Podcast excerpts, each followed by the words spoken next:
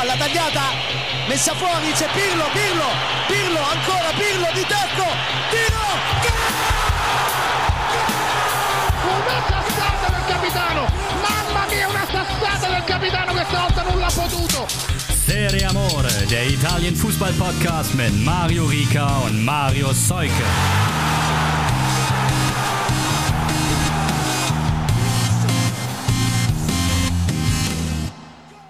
Ciao ragazzi, Dienstag ist es, stilecht geht's also rein mit einer neuen Ausgabe von Serie Amore und zurück aus der Länderspielpause, die glaube ich gar keine so richtige Pause für ihn war, ist Mario Seuke aus Hamburg zugeschaltet, aber schon wieder genesen, um es mal so zu sagen. Also das, äh, das Gehirn hat auf jeden Fall Pause bekommen, sagen, sagen wir es mal so. Ja. Ich, ich habe ich hab vielleicht die ein oder andere äh, Gehirnzelle auf dem Balkan gelassen. Ja, hast du da eventuell auch selbstgebrannten Schnaps getrunken? Das kann sein. Ja, waren da, waren die alle noch oben etikettiert oder hast du auch, bist du auch an Flaschen rangegangen, die eventuell äh, zu vermeiden hätten? Äh, Also es sollen? war alles in Bars und Restaurants und die Gläser wurden gebracht. Also ich habe kein Etikett gesehen. Okay, ja, sehr gut. Ja, ähm, und das ist tatsächlich, äh, mehr Stil geht gar nicht. Ich glaube, wir, Marius in einem Celtic-T-Shirt, ich noch in so einem von der Zugfahrt leicht ähm, vollgefisselten Pullover, aber unser Gast, endlich ist er hier, Francesco, hat euch auch schon beehrt mit äh, und oder uns beehrt mit ähm, äh, einigen Sprachnachrichten, ihr erinnert euch vielleicht, mit Krawatte und einem Schal, wie er eine alte Dame trägt. und ist sich gerade auch noch einen Kaffee reingezwirbelt. Also der ist fit. Oh, das alte Juve-Logo sehe ich da. Das alte Juve-Logo sehe ich. Francesco, herzlich willkommen. Schön, dass du da bist. Schön, dass du den äh, Spaß mitmachst und dir die Zeit nimmst. Ja, bu buongiorno, buongiorno oder buonasera, je nachdem, wie wir das mit der Aufnahmezeit einkalkulieren. Ja, genau. noch ist Abend, vielleicht wird es noch morgen. Wir haben auf jeden Fall sehr, sehr viel zu besprechen. Wobei du auch schon angekündigt hast, dass, also wir hatten das ja eigentlich meistens damit schon sozusagen da äh, Pfeil spielen wollen, indem wir gesagt haben, hier wird jetzt sozusagen der große Juve-Rant abgehalten. Aber da kommen wir später noch drauf zu sprechen. Jetzt war das Wochenende äh, doch vielleicht ein bisschen besänftigend und äh, Grande Max hat sozusagen da nochmal die Wogen geklettet. Du hast schon bei äh, Twitter oder X oder wie man es sagen möchte geschrieben, vielleicht wirst du gar nicht so viel schimpfen, wie es schon viele erhofft haben. Hast du noch ein bisschen, äh, aber ein bisschen Rest, äh, Hass hast du noch in dir drin, oder? Ach, im Moment geht's. Im Zweifelsfall, wenn er hochkommt, dafür habe ich ja die Krawatte jetzt extra an, damit ich das dann ganz, äh, ganz im wilden Max-Stil dann äh, nochmal kundtun kann. Ja, okay, sehr gut. Wir wollen aber ganz äh, zu Beginn oder jetzt erstmal für die nächsten Minuten, Marius hat gerade im Vorgespräch so schön gesagt, dass der, wir denken wirtschaftlich und damit ihr lange dran bleibt, besprechen wir erstmal den Rest, der an diesem Spieltag passiert ist. Ich würde sagen, wir überspringen jetzt nochmal das, was ich letzte Woche mit Christian besprochen habe. Ähm, Wettskandal etc. pp. Wobei im Juve-Part nachher wer dann doch noch den einen Namen, zu dem sich dann auch Francesco äußern muss. Selbstverständlich, da kommt er nicht drum rum. Ähm, ansonsten steht aber auch schon wieder eine Champions League Woche ins Haus mit äh, italienischer Beteiligung. Die SSC Napoli ist in Berlin unterwegs. Ich glaube, da sind auch Mauri wird im Stadion sein, habe ich gehört. Der hat Tickets bekommen. Da freue ich mich sehr. Da muss Sauber, übrigens, ja. jetzt wird hier im Podcast wird natürlich das Stadionerlebnis eingefordert, aber ich glaube, er ist sich eh im Klaren darüber, dass da äh, etwas um die Ecke bei kommen muss, wenn er da schon im Olympiastadion ist. Ist ja nicht die alte Försterei. Wenn dann wahrscheinlich Leonardo Bonucci seine zehnte Niederlage in Folge zum Auftakt in seine Unionzeit bekommt. Also kannst du natürlich schwarze und goldene Trikots machen und irgendwelche Kulttransfers machen, aber wenn du, oh, wobei, ich werde mich jetzt nicht weiter über Union äußern, sonst kommt es am Samstag alles auf mich zurück. Lassen wir das an dieser Stelle. Ich wollte sagen, Napoli hat bei Hellas gewonnen mit 3 zu 1, aber davor Osimen verloren, der verletzt wie so manch andere aus der Länderspielpause zurückgekommen sind. Ist das aus deiner Sicht so, ist ja jetzt auch rund um Juve rum, drum, drumherum und Napoli als Außenstehender, sind die jetzt wieder in der Spur, Francesco, oder ist das gegen Hellas einfach überhaupt kein Gradmesser und täuscht über das hinweg, was von vielen so irgendwie gerade sehr negativ betrachtet wird? Ach, ich finde, das war ganz ansehnlich, was da rumkam. Und vor allem Quadradonna ist wieder in, ja, oder nah an seiner Topform. Das ist ja eventuell sogar noch wichtiger. Ne? Und ja, Osimen tut weh, aber dann kann man sich schon mal ein bisschen drauf einstellen, auf die Zeit ohne ihn, wenn er beim Afrika Cup ist. Und ach, ja, wir haben ja auch einen, wir haben ja auch einen Hellas-Fan, äh, einen Prominenten in der Community und dem möchte ich nicht zu sehr auf den Schlips treten, wenn ich sage, das könnte eine könnte eine sehr äh, bedenkliche Saison für Hellas werden, nachdem ich mir den Kader noch mal heute Mittag angeguckt habe. Hm. Ich glaube, dem, ich glaube, dem ist er sich bewusst. Also da ist äh, Untergangsstimmung. Vielleicht ein bisschen. Aber er, er war vor Ort und äh, das ein oder andere Video kann man dann die nächsten Tage auch bei Instagram sich angucken, was er mir geschickt hat. Aber ich fand auch, also Hellas hatte dem ja eigentlich gar nichts entgegenzusetzen. Hm, okay. So, und da kann es dann auch zur Halbzeit eigentlich schon 3-0 stehen, 4-0 stehen. Können die sich nicht beschweren. Ja. Herr Politano hat getroffen und äh, der von dir angesprochene Quaraskelia, Francesco, du sagst es richtig, der kommt so wieder, weil man, man ähm, sieht ihm wieder viel Spielfreude an. Ich glaube, das ist ja eh für seine Art und Weise, mit dem Ball umzugehen, extrem wichtig und das ist, glaube ich, schon etwas, wovor ich mir jetzt aus zum Beispiel Unioner Sicht äh, etwas Gedanken machen würde, da wenn der richtig Spaß am Fußballspielen hat, dann äh, ist das oft meist nicht so ganz gut für den Gegner. Ja, und bei Hellas Lasovic das Tor gemacht, aber stimmt schon, der Kader ist dünn, aber wir hatten das an der einen oder anderen Stelle auch schon öfter gesagt, dass die Saison für die, glaube ich, lang werden wird. Hm, war aber, ich glaube, gutes, gutes Spiel eben vom Champions League-Ding und gerade in die Phase rein, wo viel Kritik auch schon an Rüdi Garcia geübt worden war, denn äh, Hellas ist ja natürlich auch, Hellas Napoli ist auch ein, ein Duell, das eine große Rivalität mit sich bringt. Da hat übrigens Steffen auch auf seinem Blog mentalitaculture.de äh, so ein bisschen diese für alle vielleicht nicht ganz so in der Thematik drin seienden äh, das mal aufgedröselt. Das packe ich euch in die Show Notes auf jeden Fall, warum die beiden Vereine oder sich die Fanszenen nicht ganz so gerne mögen. Marius hat mir gerade vorhin noch ein, äh, noch ein Bild geschickt von aus dem Gästesektor. Das hat mich sehr amüsiert. Sag noch mal ganz kurz, was hat es damit auf sich? Vielen ist ja dieses, dieses äh, Leiter-Emblem aus Verona, das, das, das Wappen der Scaligeri, ähm, der, der großen Händlerfamilie von damals irgendwie noch ein Begriff. Und äh, das ist, hat, ist ja auch bei, bei Hellas äh, so komplett mit drin, auch im Wappen, glaube ich gerade. Und ähm, die Polizei vom Veneto hat in den letzten Wochen ab und zu mal äh, Razzien veranstaltet und hat auch auf den Toiletten in der Kurve äh, Videomaterial eingesammelt. Das überrascht, ne? Das sind das in Ultrakurven auf, auf dass da, dass da manchmal irgendwie vier Männer zusammen in einen, in, in einem Toilettendings gehen und äh, ja, keine Ahnung. Mit glasigen Augen wieder rauskommen. Ja. Ne? Und naja, da sind die beiden, also die Leiter, ähm, an der Seite von der Leiter äh, als, als Geld die, die Sprossenhalter genau. Die sind als äh, als Geldscheine dargestellt worden und die die Sprossen als äh, weiße Pulverlinien. Ja. ich weiß überhaupt nicht was das bedeutet aber hm. ich weiß auch gar nicht warum man ja gut keine Ahnung wer da bei ob eventuell Napoli selber im, im Glas oder im Spiegelhaus ist. Ach das, auf jeden Fall ähm, lustige Randnotiz und ansonsten wurde da auch dreimal, oh, da ist mir noch, hier können wir direkt, bevor ich das vergesse, Frage von Norbert kam, weil da ist der Ball dreimal in den Sack gepackt worden. Da kam nämlich die Frage rein, ähm, warum denn die Bälle ständig in so Säcke gepackt werden. Ich glaube, wir haben das an der einen oder anderen Stelle schon mal erwähnt. Ähm, das ist einfach deswegen. Immer, immer wenn sie, immer wenn sie im Tor gelandet genau, sind. Genau. Ne? Äh, alle Bälle, mit denen ein Tor geschossen wurde, können ersteigert werden und das ist dann auch mit einer Irgendeine Firma steckt da auch noch mit drauf. Auf, das weiß ich jetzt gar nicht, aber ich muss ja auch keine Werbung für die Firma machen. Auf jeden Fall ist das, äh, wird die Kuh gemolken. Die ich hatte Kuh das Gefühl, dass das, dass das eine von den Firmen ist, die Inter und der Roma letzte Saison kein Geld für ihren Sponsoring-Vertrag gezahlt haben. Stimmt, das, das, das Wappen sieht ein wenig so aus, ehrlicherweise. Ansonsten machen wir an diesen, wenn wir noch so ein bisschen organisatorisch unterwegs sind und Fragen beantworten, können wir auch noch mal äh, darauf hinweisen, dass am 29. Oktober Michele bei Inter gegen äh, Roma im Stadion sein wird. Michelito 1303 heißt der bei Instagram.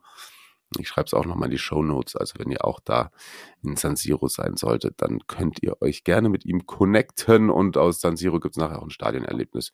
Das an dieser Stelle schon mal äh, als, äh, als weiterer Cliffhanger. Und da wir gerade bei Inter waren, können wir da noch schnell hinterher schieben, dass die, ne, die marschieren und marschieren und marschieren. 3-0 bei Torino, Tyram, Lautaro und Cialanolo die Torschützen. Habe ich überhaupt gar nichts von gesehen von dem Spiel. Ähm, deswegen gerne ein Take von euch zu den Nerazzurri vor der anstehenden Champions League Partie gegen Salzburg. Salzburg, richtig. Ja. Da freuen wir uns drauf auch. Also ja, Francesco, wenn du, wenn du magst, gern. Ich, äh, ich habe auch noch was, aber Ach, zu Inter habe ich gar nicht so viel, außer zu sagen, dass ich da ein bisschen Angst habe, dass die tatsächlich mal eine Saison komplett durchziehen mit ihrem Vermögen, was sie haben. Ähm, könnte halt, ähm, könnte halt schwierig werden für die anderen Teams dann in der Liga. Ich hätte eher was zum Toro. Mhm, Ähm, gern. auch sehr gern. Weil, also ich verstehe nicht, warum Juric mit einer Viererkette spielt, wenn er keinen richtigen Linksverteidiger im Kader hat. Und ähm, also dann nicht wieder auf ein 3-5, äh, ja, 3-5-2 raufgeht. Ich weiß, ist vorne halt auch nicht äh, ganz so gesegnet, gerade mit dem Ausfall von Zapata. Ah, das will mir einfach nicht in den Kopf. Und ansonsten mh, hätte ich da, ich sag, also ohne vorweggreifen zu wollen, ich hätte so einen kleinen, kleinen Tauschstil, so eine kleine Stürmerrochade hätte ich mir da überlegt. Und zwar würde ich ganz gerne äh, Mois Ken regelmäßig spielen sehen. Der ist ja jetzt gut drauf. Den würde ich durchaus stadtintern mal für die Rückrunde verleihen.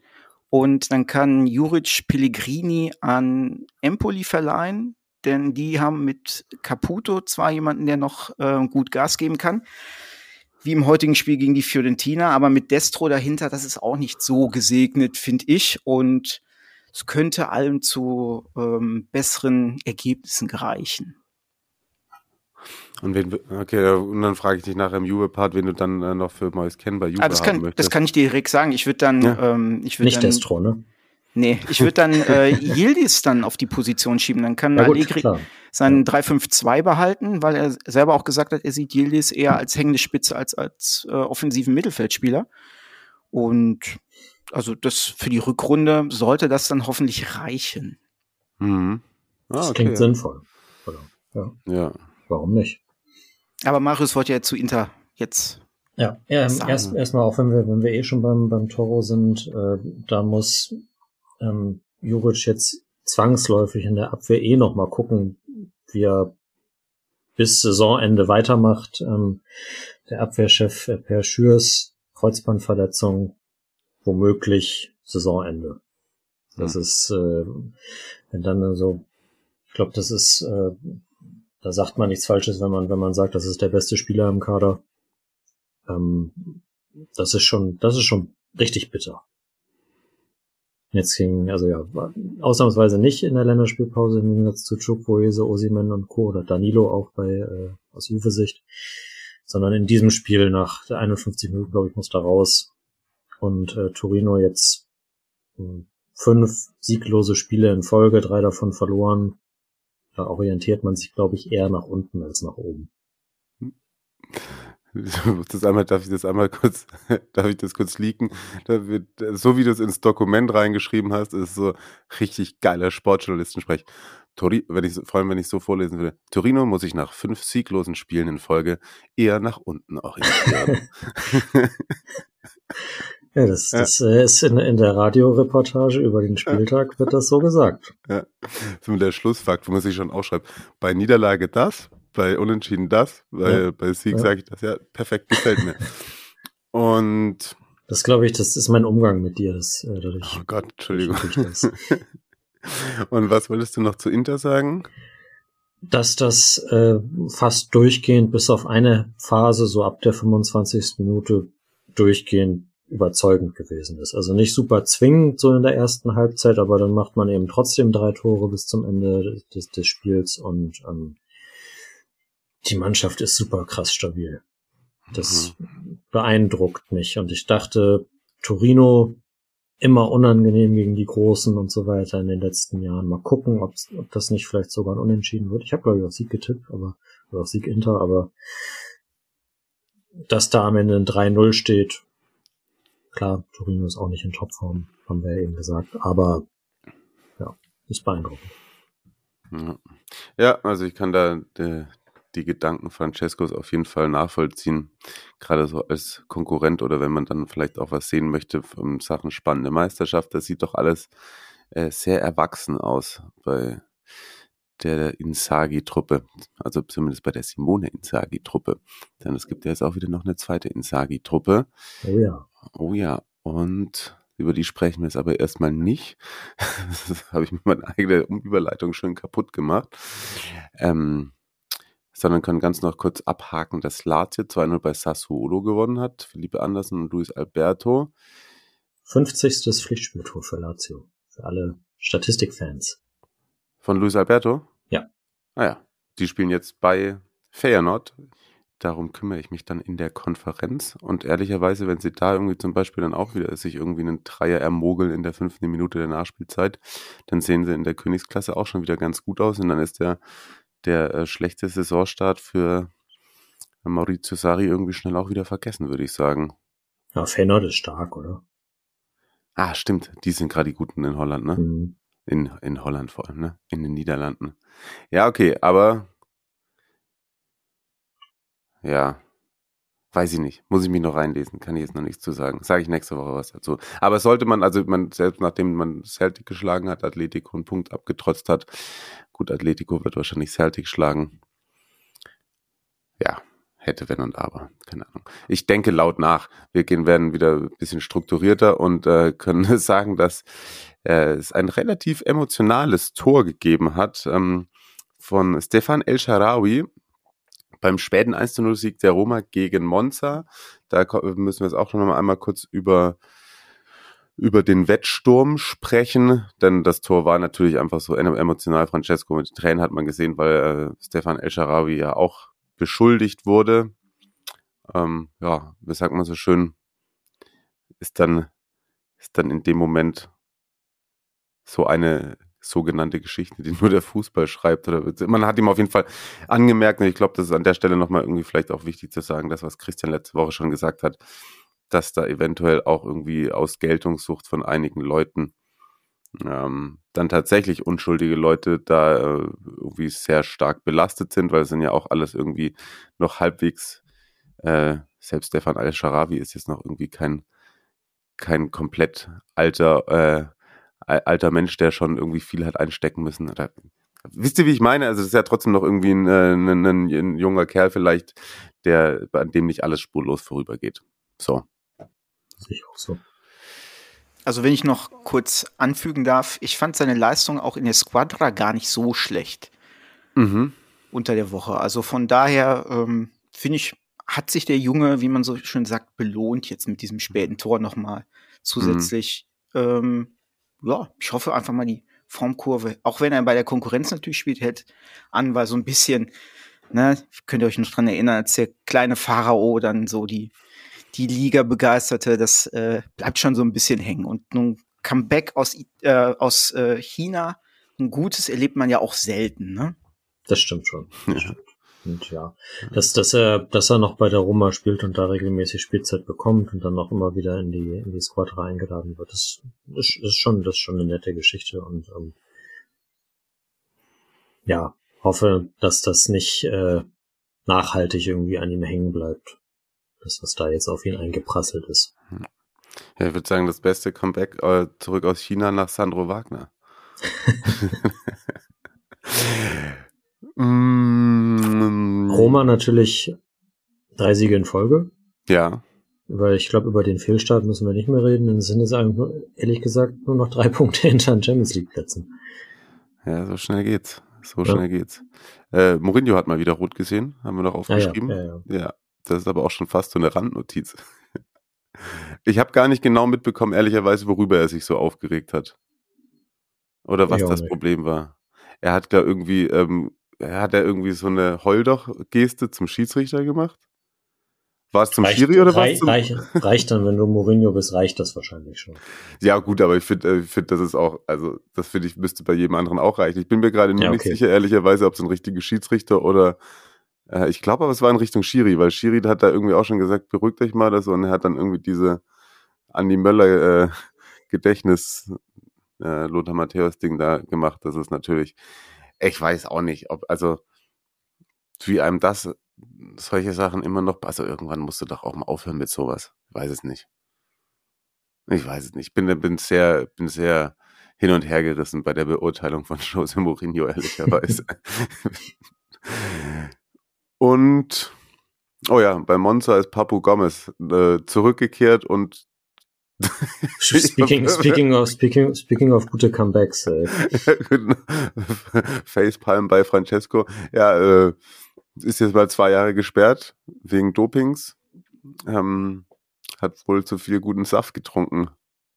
Ne? Oder was genau war die, der Inhaltsstoff oder auf was sie ihn positiv ge getestet haben? Ja, es, also was, was er gesagt hat, ist, dass er, glaube ich, Hustensaft von seinem Sohn ja, ja, getrunken hat und da muss irgendwas drin gewesen sein. Also ja. vielleicht war es auch Lean oder so, keine Ahnung. Ähm, ja, aber es ist schon, also weil ja natürlich gerne dann auch gesagt wird, ah ja, wieder Serie A Skandal und so, ne? Ja. Ist, also ist schon, ist schon in Sevilla passiert. Okay, ja gut. Also für Monza vor der, vor der WM. Er ist, er ist quasi gedopt zur WM gefahren. Hm. Jetzt wird's interessant.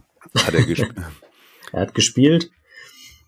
Aber das, äh, also im, im Transfermarktforum hatte das irgendjemand darunter, hatte die Nachfrage gestellt, ob es dann da jetzt noch Konsequenzen geben könnte. Und wenn nur ein einziger Spieler gesperrt ist, dann kann es für eine Mannschaft keine Konsequenzen geben, war so der, äh, okay. die allgemeine Aussage danach. Okay. Und sonst, ja. weiß nicht, müsste Juve ja jetzt auch Probleme bekommen für Pogba's äh, Sperre. Ja, okay. Ja. Ja, da sprechen wir gleich auch noch drüber. Aber für Monster natürlich doppelt bitter. Ne? Erst verpflichtet man Caprari, dann fällt der jetzt aus für, ich glaube, den Rest der Saison und dann Papu eigentlich genau für die Position nachverpflichtet und der ist jetzt auch dann erstmal wieder weg. Ja, das stimmt. Ja. Ne. Muss Kolpani weiter die Tore schießen. Ja, ich glaube, ja, insgesamt, wo hatten wir Monza einsortiert? Die werden ja deswegen jetzt irgendwie nicht genau, die werden jetzt deswegen, glaube ich, nicht komplett einbrechen haben an der Kader ist sonst, glaube ich, äh, gut genug, um nicht in Schwierigkeiten zu kommen. Für den großen Wurf wird es dann vielleicht doch auch wieder nicht reichen, wenn du dann denn nicht irgendwie so dummen Glück hast wie der VfB die ganze Zeit zum Beispiel. Mm, Bologna gewinnt 2-1 gegen Frosinone. Das ist von mir zu dem Spiel. Aber Bologna ist äh, insgesamt. Guck, guck, dir mal, äh, guck dir mal das Tor von die Silvestri an. Das ist schon von äh, Tor des Monats. Echt? Ja, ja. Also das Torwart ist nicht im Tor, aber Flugkopfball so aus 22 Metern, das, äh, das ist schon ganz, ist schon ganz nett und er jubelt auch entsprechend. Okay.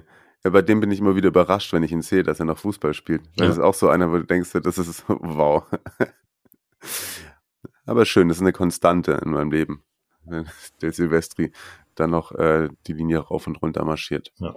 Andere Tore von äh, Ferguson für Bologna und äh, Sule wieder getroffen, mhm. per Elfer für Frosinone. Ähm, du hast uns ja auch ein äh, Transfer, ein paar Transferideen mitgebracht, haben wir schon, äh, haben wir schon gesehen. Die eine, eine hast du auch schon genannt. Francesco äh, Sule könnte ja auch in den nächsten Jahren eine ganz gute Rolle bei Juve spielen, oder? Ja, äh, das, ich weiß nicht, ob, ob ihr das noch gesehen habt. Ich habe ja die quasi Taktik-Sheets, wenn man so will, noch äh, von damals ne? fertig gemacht. Nee, jetzt frisch für heute. Neue? Genau. Ah. Das sind ah. äh, neue. Einmal das 352, was aktuell so bei Allegri angesagt ist. Und dann, wie ich finde, halt von dem, was der Kader insgesamt hergibt, auch perspektivisch, ein 4-3-3. Und da tatsächlich, da hätte, also wenn wir so spielen würden diese Saison, dann wäre für mich Soule auf jeden Fall der Mann hinter Berardi. Muss man ja jetzt sagen, nachdem Kulu weg ist, leider. Mhm. Ja, jetzt sehe ich's. Ja. ja ich denke mal, kann, denk mal auf jeden Fall auch, dass der nächstes Jahr, wenn er dann von der Laie wiederkommt mit äh, 30 Spielen Serie A im Rücken, dass er dann eine ganz gute Rolle spielen kann im Juve-Kader. Das ist eine, eine Entwicklung jetzt in den ersten acht Wochen der Saison, die schon beeindruckend ist. Mhm. Oh ja. Oh, Entschuldigung, ich triffte gerade ab. Ich bin gerade bei den Taktikzetteln. Die habe ich gerade, ich dachte, das wären, du hattest uns ja damals auch schon welche geschickt, aber das ist ja ein neuer ja, ja. Dropbox-Link. Das war fatal. Ja, gut, aber da, da wir steigen da gleich ein. Wir, wir, es dauert nicht mehr lange und wir sind bei Juve, meine Damen und Herren. Ähm, ganz kurz äh, das Debüt von Pipo als Trainer von der Salernitana. Äh, 2 zu 2 in einem Spiel mit einer ähm, äh, minimal wilden Schlussphase, würde ich mal sagen, gegen Cagliari. Ähm, die Gäste sind in Führung gegangen durch Luvumbo, ja, Players to Watch, haben wir schon gesagt. Äh, äh, macht weiter, macht weiter. Dann der Ausgleich von Dia in der 86. Dann geht Cagliari in der 88. wieder in Führung durch Viola und in der 5 Minuten der Nachspielzeit Dia per Strafstoß zum 2 zu 2. Und dem Wo? geht eine Situation voraus, ein Handspiel von Viola, wo ich die Regel schon wieder nicht verstanden habe das mal, äh, ich weiß, ob ihr es gesehen habt oder ob ihr es vor Augen habt, aber also er steht so hinter dem Gegenspieler, die beide mit dem Rücken zum Tor und der andere nimmt ihn mit der Brust an und er hat ihn halt so die Arme um ihn rum, wie man das halt bei so Zweikämpfen so macht. Und von seiner Hand, der Ball fliegt halt an seiner Hand, die um den Körper des anderen rum ist und springt weg. Hm. Ist das dann Elfmeter? Also klar, ja, man kann man sagen, dass die Hand da nichts zu suchen hat, ne? Aber ja, das ist ja wahrscheinlich das Ding, ne? Also die ja. eine die eine eine Armhaltung um den Gegner herum ist keine natürliche Handhaltung. Ja. Aber natürlich ist es. Da sind wir wieder an dem Punkt. Ich war jetzt am Sonntag mit ähm, in Köln. Das ist auch kein absichtliches Handspiel. So. Genau, äh, da war ähm, mit mit mit Urs Meier auch und da haben wir uns auch über, da haben wir so ein bisschen wie die zwei Schiri Opas von vor dem Krieg geredet davor, als wir noch im Hotel waren wir gemeint haben, es wäre, also man müsste es wieder vereinfachen. Äh, Absicht, ja oder nein, geht der Ball zur Hand oder geht die Hand zum Ball?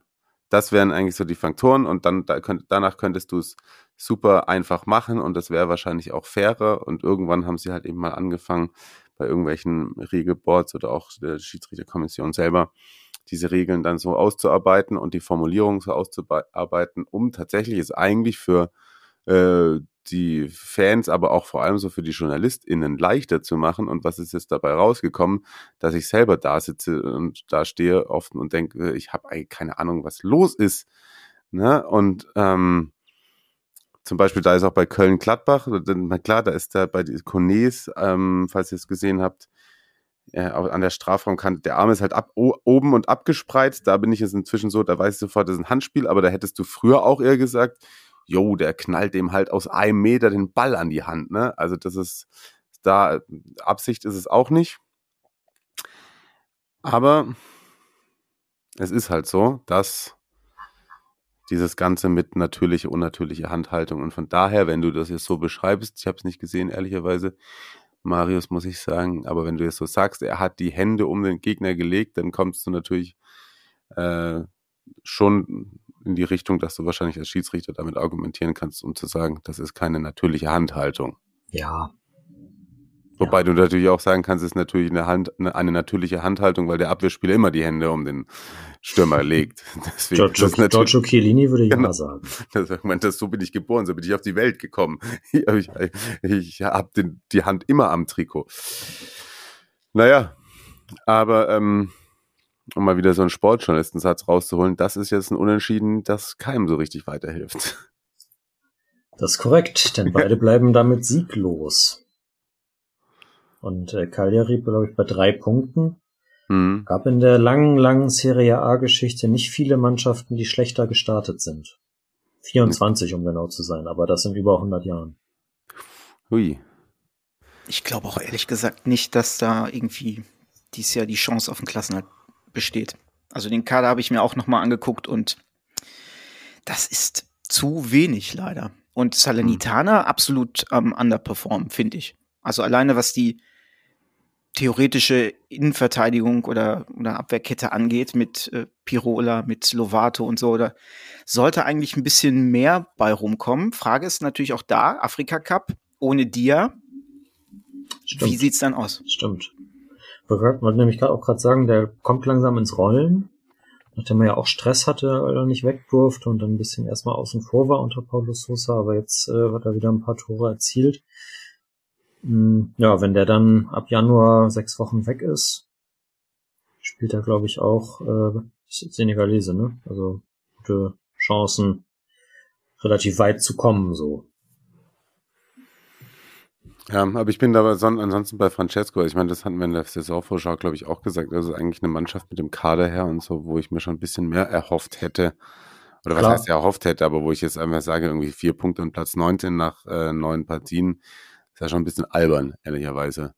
Naja, äh, werden wir weiter beobachten. Ähm, ganz kurz, äh, Ergebnisdienst Atalanta schlägt Genoa mit, mit 2 zu 0. Also die sind auch da weiter oben äh, am dranbleiben. Luckmann mal wieder getroffen und Ederson tatsächlich.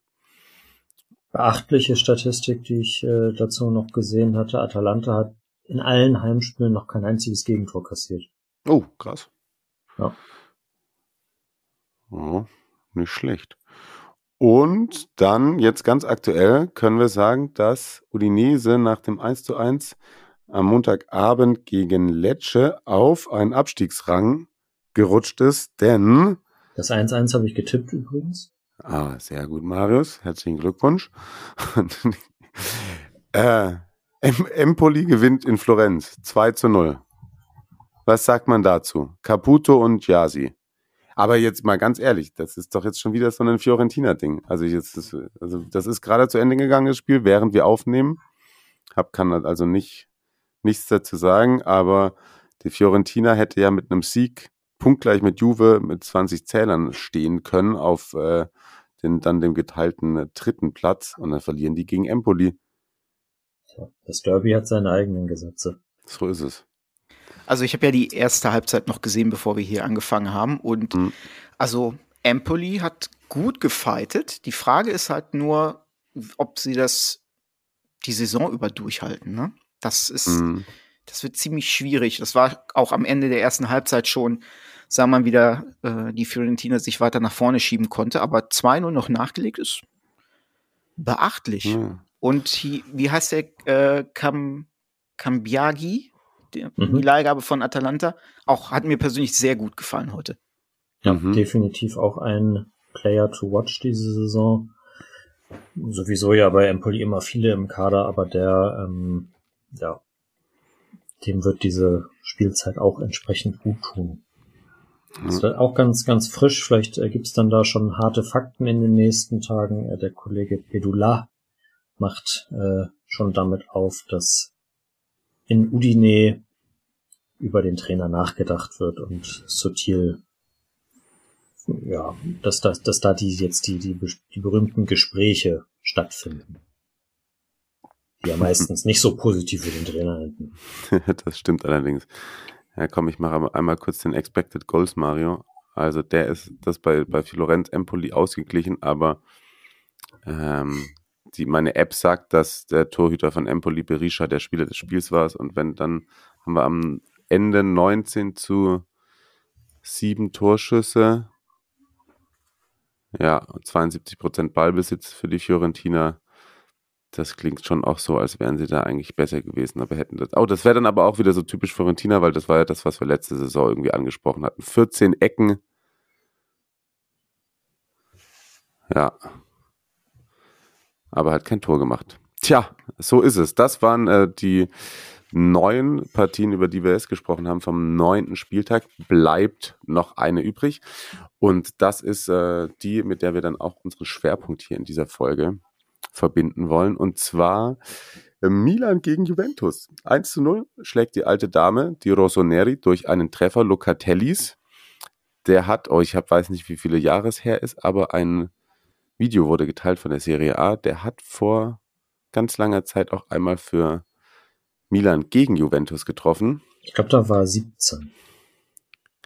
Ja, krass. Gegen Und war das auf jeden Fall noch. Oh, heftig. Und ehrlicherweise, als ich letztens das Spiel gegen Torino kommentiert habe, Francesco, da habe ich darüber sogar gesprochen. Da war er zu dem Zeitpunkt, stand er, glaube ich, bei 45 Spielen oder so ohne Treffer und war der, der Mittelfeldspieler der Serie A aktiver Mittelfeldspieler mit der längsten Serie ohne eigenen Treffer und jetzt hat er wieder eins eingeschweißt. Also ähm, mit und gütiger glaub, Mithilfe von Rade Kronic natürlich, so, ja, so fair muss man sein. So fair muss man sein. Aber auch schon so einer bisschen der, äh, Francesco, wenn wir gleich mal direkt beim Torschützen bleiben wollen, der dich auch das ein oder andere Mal in den letzten Monaten oder Jahren ein wenig zur Verzweiflung getrieben hat. Liege ich da richtig? Nee, da verwechselst du mich, glaube ich, mit dem lieben Vito, der sich immer ordentlich über Locatelli auslässt, der es ah. gestern tatsächlich mal nicht getan hat. Schöne Grüße an dieser Stelle. Äh, ich bin ja ein Verfechter von Locatelli. Ich bin der Meinung, dass Allegri ihn halt falsch einsetzt. Und das könnte mhm. gestern eventuell sogar bestätigt worden sein. Ich meine, ähm, Marius, ihr habt es bei Transfermarkt, ihr habt ja immer die Aufstellung von den Spielen auch ähm, noch drunter. Und ich meine, wenn ich mich nicht verguckt habe, da stand dann McKenny auf der 6 und Locatelli dann auf der 8. Hat man jetzt im Spiel nicht unbedingt so wahrgenommen. Aber das ist halt eher seine Position. Ja, das, das ist, das ist aber leider auch ein, eine, eine, ähm, ein, eine technische Schwierigkeit dieser Seite, dass äh, die drei Positionen im Mittelfeld nicht manuell belegt werden können bei Transfermarkt, sondern dass dann nur defensives und zentrales Mittelfeld okay. da automatisch raufsortiert werden. Wabe, verstehe. Aber es passt halt zu meiner Argumentation letztendlich trotzdem, ähm, weil das hat man ja auch bei der Squadra gesehen und das ist auch, wenn wir dann zu einem Gerücht wie Jorginho kommen, das passt halt so dann besser. Ne? Also ein Jorginho dann als Regista und Locatelli dann auf der Acht, ein bisschen defensiver, wo er dann vielleicht auch mal ein bisschen mehr Zeit hat, um dann halt eben so einen Schuss wie gestern rauszuholen. Ich glaube, das ist ihm eher gelegen als das, ja, was er jetzt ist, spielen das muss. Das ist ja eigentlich auch, das ist ja eigentlich auch die Position, unter der er bei Mancini bei der EM brilliert hat. Ja. Und äh, natürlich, wir haben uns, wir haben uns immer alle ähm, gewünscht, dass, dass er diese Pirlo-Rolle einnehmen könnte, vielleicht sogar. Und bei, bei äh, Sassuolo war das ja, ich glaube, ganz am Anfang vor allem auch so. Aber ähm, ich glaube, dadurch, dass er ja schon sehr viel Dynamik hat, ähm, beraubt man ihm da nach, also langfristig seiner oder mittelfristig oder jetzt auch schon kurzfristig seiner Stärken mit. Ich meine tatsächlich, da haben wir doch auch einmal bei mit, also als du uns die Sprachnachrichten gesendet hast, Francesco, und äh, pardon natürlich, dass ich da das durcheinander gebracht habe. Ich glaube, aber damals haben wir da auch schon mal drüber gesprochen und ich meine tatsächlich, dass ich auch schon mal irgendwann mit, wenn es, vielleicht war es sogar in einem Live-Spiel, also da bin ich tatsächlich voll deiner Meinung, weil ich mochte Locatelli auch immer und vor allem auch mit diesem ja auch Zug und vielleicht auch mal Tempo in den 16er mit rein, nicht mal die nur die weiten Schüsse, sondern so, dass er bei irgendwie einer, einer Angriffsphase dann mit durchrückt und reinstartet. Ähm, ja, wäre nur die Frage, ob das der Trainer eben auch so sieht oder ob da eine das ist ja auch schon wieder ein, großer, ein größeres übergeordnetes Thema, wenn wir gleich über den Trainer und die Lernfähigkeit etc. pp. sprechen wollen. Doch äh, ganz kurz, bevor wir das machen und bevor wir auch noch sonst über das Spiel sprechen, wollen wir einen äh, hören, der vor Ort im Stadion war. Und das war der liebe Björn, der uns was eingesendet hat. Ciao Marius, ciao Mario, ciao a tutti. Wenn man schon den Urlaub am Gardasee verbringt, dann versucht man natürlich auch ein bisschen Calcio mitzunehmen und genügend Auswahl war dieses Wochenende. Und so hatten mein Sohnemann und ich die Gelegenheit, uns das Spitzenspiel der Serie A, AC Milan gegen Juventus Turin im Stadion San Siro anzuschauen. Nachdem wir rechtzeitig am Stadion waren, haben wir erstmal die Atmosphäre außerhalb aufgesogen, noch ein klein wenig gegessen, ehe wir dann rechtzeitig durch die Türme zu unseren Plätzen gelangt wir saßen in der Kurva Sud in der, im dritten Oberrang, relativ weit oben, aber mit prima Blick aufs äh, Spielfeld, konnten sehr viel sehen. Die Kurva Sud selber war großer Stimmungsmacher, das Stadion nahezu ausverkauft, äh, auch aus Juve relativ viele Fans gefühlt mit dabei gewesen. Ähm, ja, und die Atmosphäre, das Stadion, das war die ganze Zeit ordentlich dabei. Es brannte die Hütte und die Fans haben versucht, lautstark natürlich den AC Milan anzufeuern. Das Spiel selber begann relativ offensiv. Ähm, Milan versuchte gleich von vornherein Druck aufzubauen, Juve relativ schnell einen Rückstand zuzufügen und kam auch in der 15 Minuten einer relativ guten Chance zum ähm, Abschluss, als sich Leao wunderbar auf der linken Seite nach einem kurzen Konter durchgetankt hat, auf dann auch rübergepasst hat zu Giroud, der auf den Langpfosten zielte, aber das lange Eck wurde wunderbar von Szczesny gehalten ähm, und zur Ecke abgelenkt. Anschließend ging das Spiel so ein bisschen hin und her. Ähm, größeren Spielanteil hatte Milan. Ähm, dennoch war die nächste pikante Szene dann natürlich in der 39. Minute, als Tiaf ähm, meiner Meinung nach eine sehr harte Entscheidung, eine rote Karte bekam für eine Notbremse. Ähm, ja, daraufhin waren die Milanesi natürlich dann nur noch zu zehnt auf dem Platz. Äh, der Freistoß selber brachte nichts aus. Ähm, kurz danach hatte aber Juve nochmal eine große Chance, als der Ball knapp am Pfosten vorbeigegangen ist. Mit einem 0 zu 0 ging es dann in die Halbzeitpause. Nach dem Spiel oder nach der Halbzeitpause ging es dann relativ unverändert weiter. Milan versuchte Druck zu machen, kam auch teilweise relativ gut bis Richtung 16er, aber auf den letzten Metern fiel Milan nicht wirklich was Kreatives ein, nichts Zielstrebiges ein, sodass da wenig Tormöglichkeiten brannten. Ähm, das Spiel ging hin und her, beide Mannschaften relativ mit gleichen Anteilen, bis dann in der 63., 64. Minute Juve eigentlich aus dem Nichts äh, das 1 zu 0 schoss. Milan versuchte weiterhin natürlich dann anzugreifen, ähm, den Ausgleich zu schießen, ähm, der vom Spielverlauf mit Sicherheit erfolgt oder beziehungsweise mit Sicherheit auch äh, verdient gewesen wäre, schaffte es aber nicht, gefährliche Szenen im Strafraum zu setzen. Ähm, zweite Halbzeit fand ich persönlich relativ langweilig, wenig Torchancen. Es ging hin und her, aber es war wenig Torchancen da. Die Stimmung war dennoch in der Kurve Sud die ganze Zeit ähm, sehr gut da. Die Fans haben Stimmung gemacht, ähm, haben die Milanesi nach vorne gepeitscht.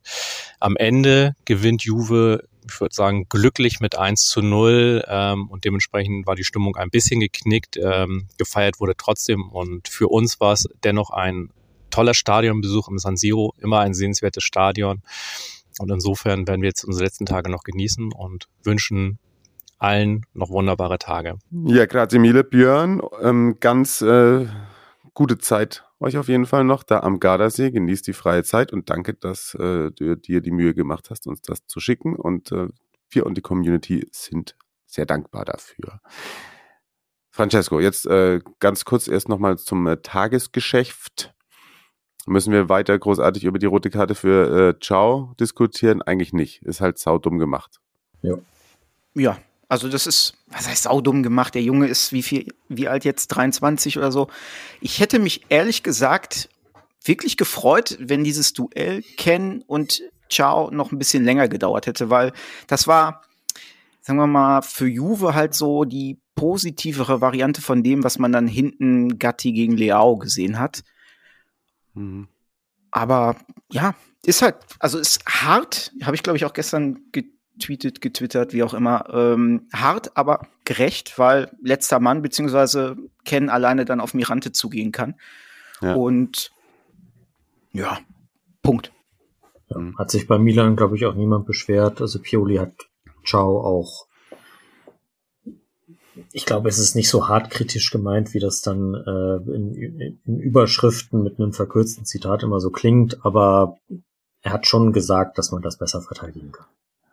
Dafür hat er gesagt, dass Gatti ja 22 Mal gefault hat und dann erst beim ja. vorletzten oder so dann die gelbe endlich bekommen hat. Ja, ja. ja. Ich würde da tatsächlich bei Stefano Pioli eher die, ich würde es mal so rumdrehen und sagen, man kann das besser coachen und dann bringt man einen Schau gar nicht in die Position, äh, dass er dieses Foul machen muss. Ja. Das ist mal wieder auch, finde ich, wenn man es jetzt aus Milan Sicht sieht, ein Spitzenspiel, in dem Stefano Pioli als äh, Verlierer vom Platz geht, wo ich das Gefühl hatte, klar, es ist vom heimischen Publikum, man ist Milan, man ist gerade gut drauf, aber vielleicht haben sie es ein bisschen zu forsch gespielt. Also sie, sie standen schon sehr, schon sehr hoch teilweise. Hm, weiß nicht, letzte Linie, vielleicht ähm, ziehst du die irgendwie zehn Meter weiter zurück, weil gerade auch bei der roten Karte ist es natürlich äh, obvious, dass da dann irgendwie auch extrem viel, viel Raum da war, den man, den man Juve gegeben hat, äh, um ihn bespielen zu können. Da, das wäre noch so ein bisschen so mein Ding, aber es ist vor allem, vor allem finde ich in der Phase, also Milan hat ja die ersten 20 Minuten ziemlich gut Druck gemacht und da auch die besten Chancen rausgespielt, die sie in dem Spiel hatten.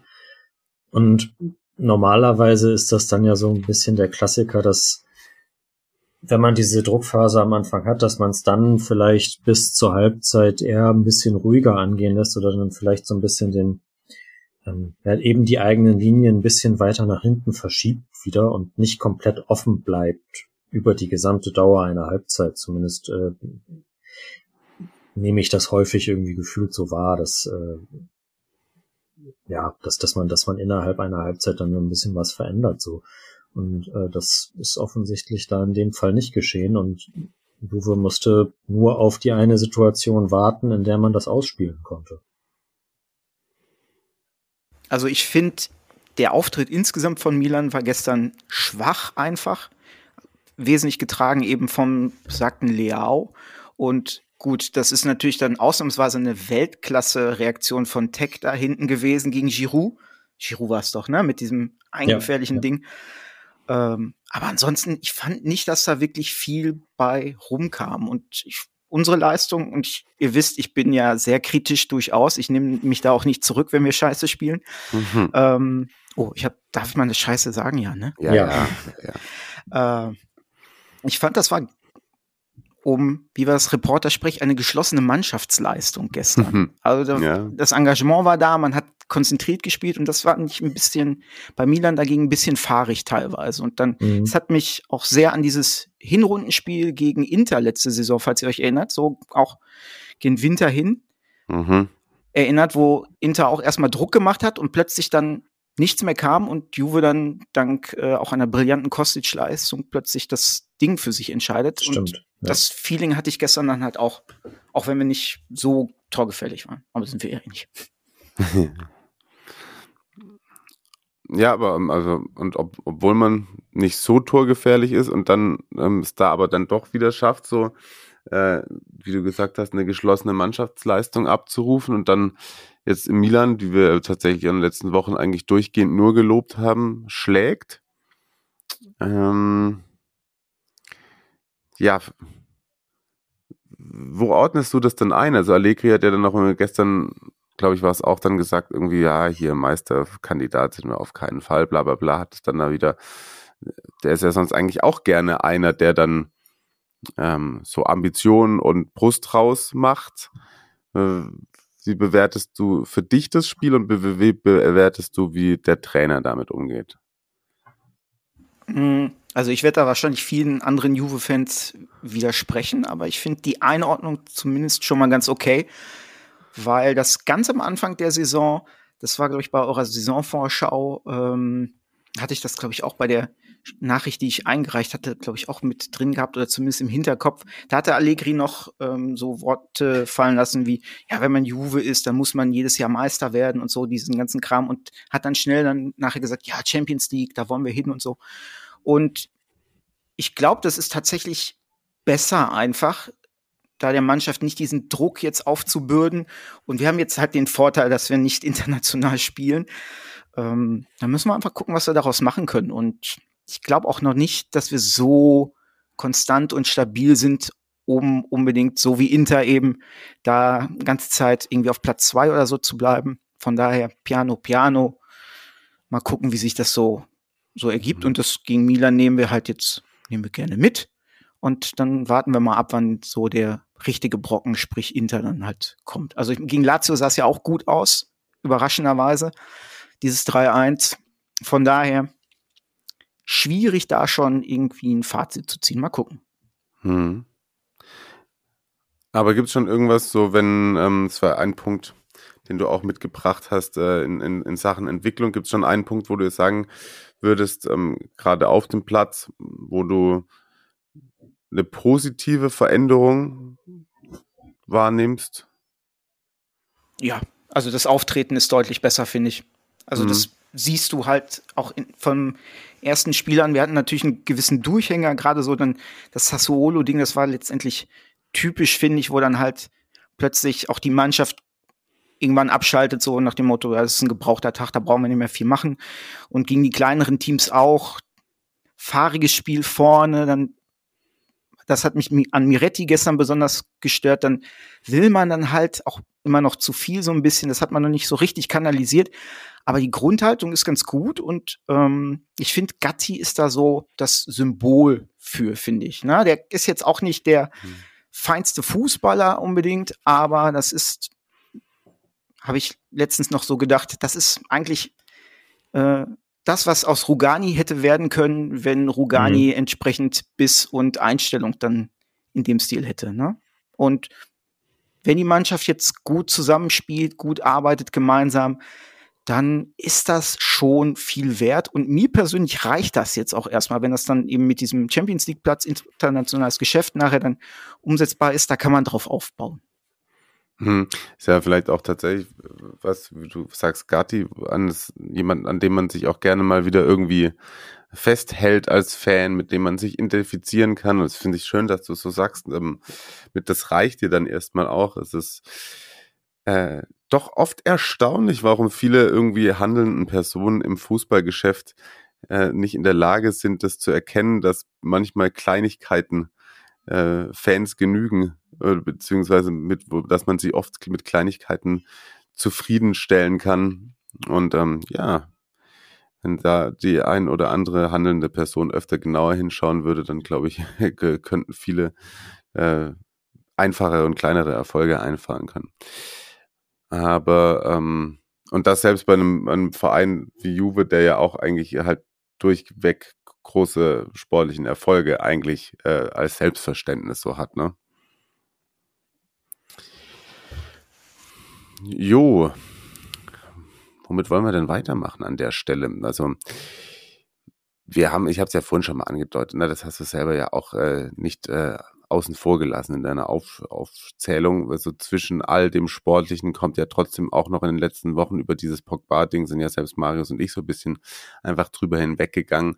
Kommen ja trotzdem auch wieder so paar, äh, mach mal die Schubladen auf, und stecken Juve rein Geschichten mit in dieser, in dieser Saison. Ähm,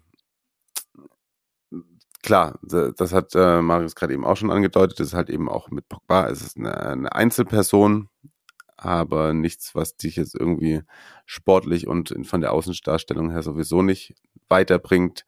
Jetzt der äh, Faccioli, der mit verwickelt ist in den Wettskandal und zwar ganz schön dicke. Da finde ich ehrlicherweise, äh, Finde ich ja cool, wie es Juve damit umgeht, ne, dass sie ihm den Rücken stärken. Ähm, weiß nicht, wie, wie, du das siehst. Ich glaube, da haben sich auch viele natürlich irgendwie harte Strafen ge, gewünscht und vielleicht Fans anderer Vereine sagen, ja, das ist ja typisch, dass Juve jetzt irgendwie einen äh, Verbrecher auch noch unterstützt. Aber ich meine, im Endeffekt ist halt, da sind wir bei dem Thema junger Mann, der große Probleme hat. Also meine Meinung ist, dass ich es gut finde, dass Juve da äh, ihn unterstützt auf die Art und Weise. Aber wie, wie hast du gerade die beiden Fälle, Pogba und Faccioli, so für dich mitverfolgt? Also bei Pogba war ja schon die Hoffnung, als er verpflichtet wurde, dass dann noch mal was gehen könnte. Ne? Und dann kam die Verletzungsmisere. Und da habe ich ehrlich gesagt eigentlich schon mit dem Thema dann auch wieder abgeschlossen. Ne? Also so sehr ich Octopog mag, aber ich glaube, Time is up. Also das wird, glaube ich, nichts mehr auf dem Niveau. Und ich hätte mich ja durchaus, muss ich gestehen, auch gefreut, wenn da ein saudi-arabisches Angebot gekommen wäre, so für 40 Millionen oder so. Gerne. Ja. Na, Platz machen ja. und dann eben jemand anderen dafür holen. Und ähm, dementsprechend ist es natürlich sportlich bitter auf jeden Fall, weil es jetzt für diese Saison wahrscheinlich auch gravierend in den Planungen mit drin war. Aber praktisch denken, es macht wie viel 30 Millionen wird kolportiert an Geldern wieder frei, ne? Und bei Fagioli, das ist natürlich. Aber auch erst, wenn der Vertrag aufgelöst ist. Ne? Also das genau, aber das ist natürlich jetzt noch nicht der Fall. Das scheint ja aber so, scheinen ja. so zumindest die Zeichen zu sein. Und bei Fagioli, ja. das ist natürlich, das ist bitter, weil ich finde, er ist auch noch mal, er ist ein bisschen älter natürlich auch als Miretti, aber ich finde ihn als Spieler interessanter, besser, wäre bei mir auch so der Mann hinter Also wenn wir Locatelli auf der 6 lassen, wäre er da mein Mann hinter gewesen. Mit einer Jorginho-Verpflichtung habe ich ja schon ein bisschen geträumt, so wenn Jorginho käme, dann kann der ihn dann so ein bisschen anlernen und so ein bisschen noch was beibringen. Und das wäre schön geworden, schön. Und jetzt so durch so einen Mist einfach, das bitter. Aber es ist jetzt ein Jahr, das oder sagen wir mal bis zum Rest der Saison auf jeden Fall, die ihr dann fehlen wird. Ähm, wichtiges Jahr in der Entwicklung, aber solange er mittrainieren kann, ist das Beste, was du damit machen kannst mit der Situation. Aus Juve-Sicht auch und aus Spielersicht natürlich. Kannst du natürlich auch darauf hoffen, dass wenn er tatsächlich irgendwie noch, also diesen ganz großen Entwicklungsweg geht, dass dann auch eine gewisse Lo Loyalität zurückkommt. Und alles andere müssen wir dann jetzt sehen, ne? Hm. Das ja. Besser in Anführungszeichen, als äh, wenn er jetzt einen Totalschaden im Knie gehabt hätte und damit ein sieben Monate raus wäre. Zum so Beispiel. Muss man es dann vielleicht bisschen zynisch, aber ja. Ja, und ansonsten ja. habt ihr das letzte Woche, also du, Mario, mit, mit Christian zusammen schon alles, finde ich, alles gesagt dazu. Ja. Ja, ja, wir hatten ja auch gesagt, dass wir eigentlich darauf äh, gar nicht ähm, mehr so großartig schauen wollen. Ähm, ich ähm, liebäugel die ganze Zeit damit nochmal, wenn es an der Stelle eigentlich reinpasst. Ich würde gerne wieder nochmal zum Sportlichen kommen und äh, so ein bisschen zu dem, was du da taktisch auch aufgezeichnet hast.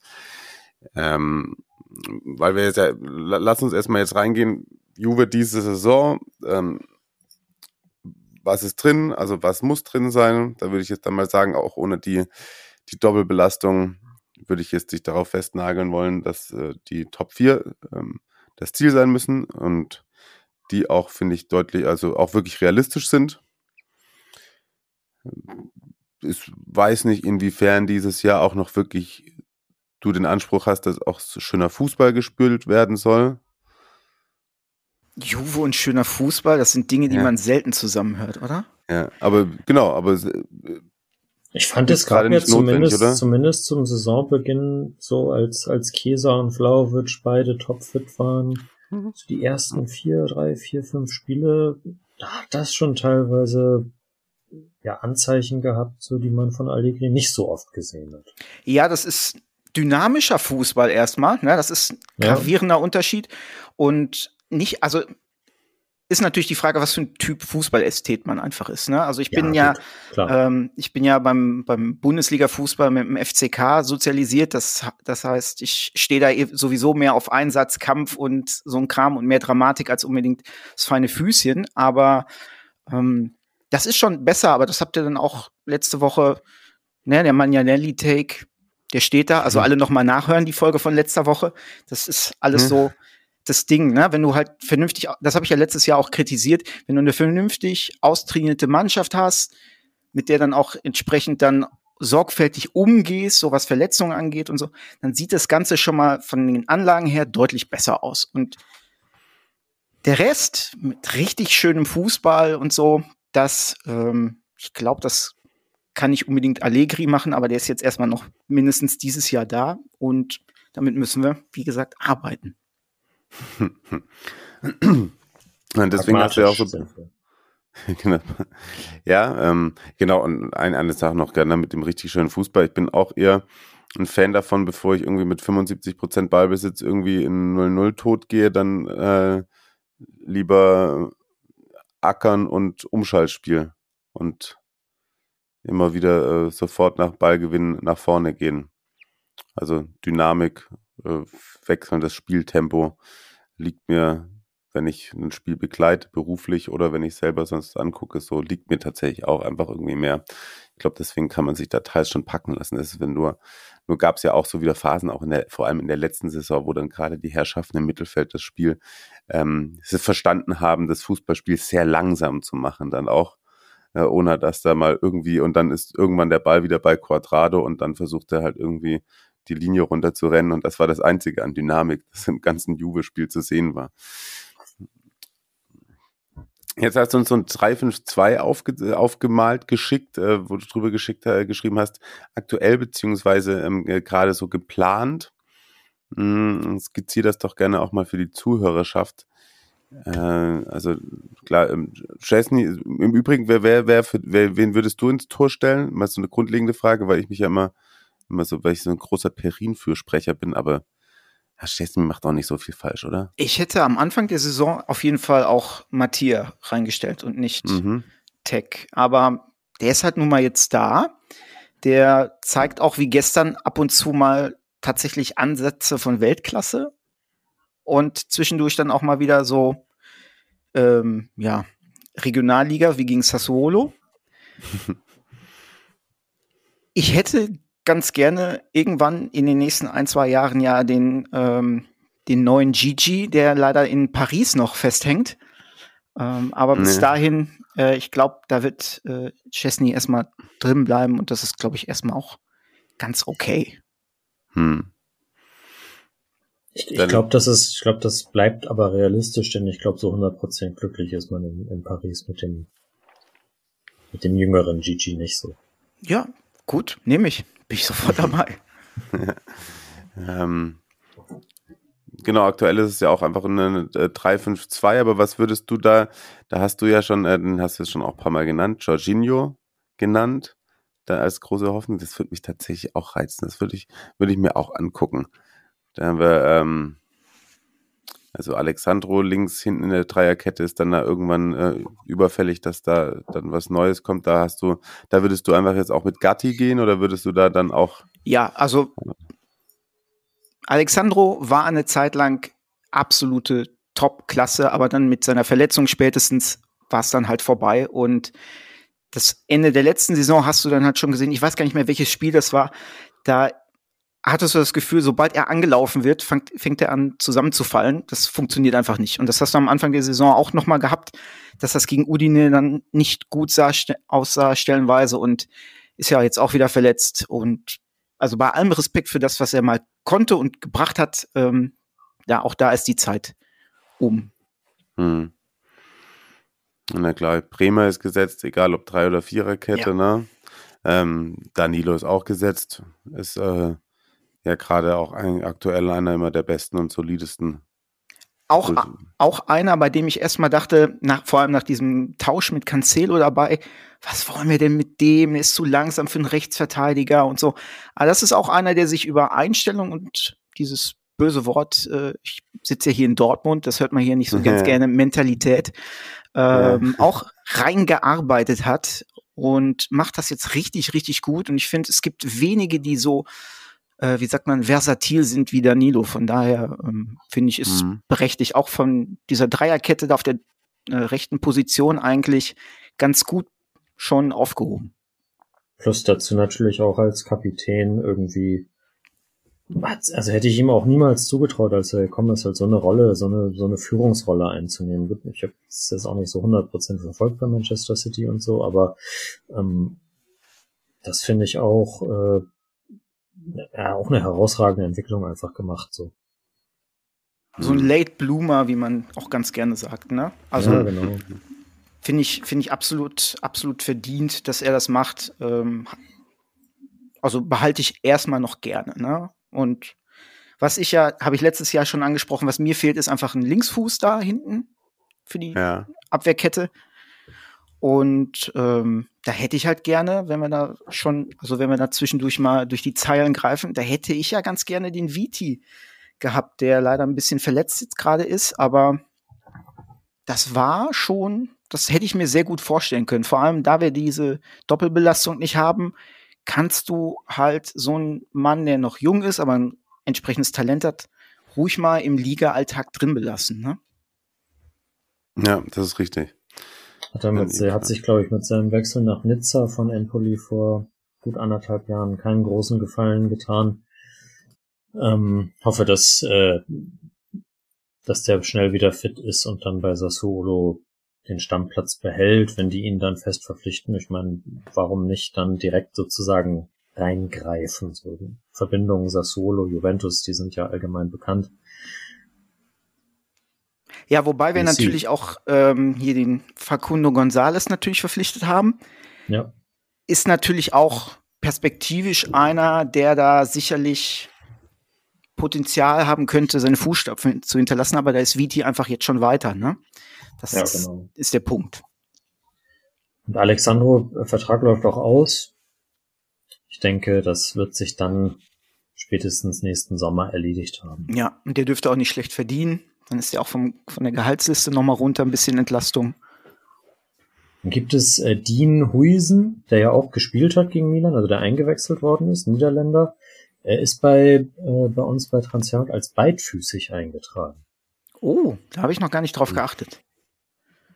Also über ihn habe ich jetzt im Wesentlichen nur gelesen und das soll ja ein ziemlich guter Junge sein.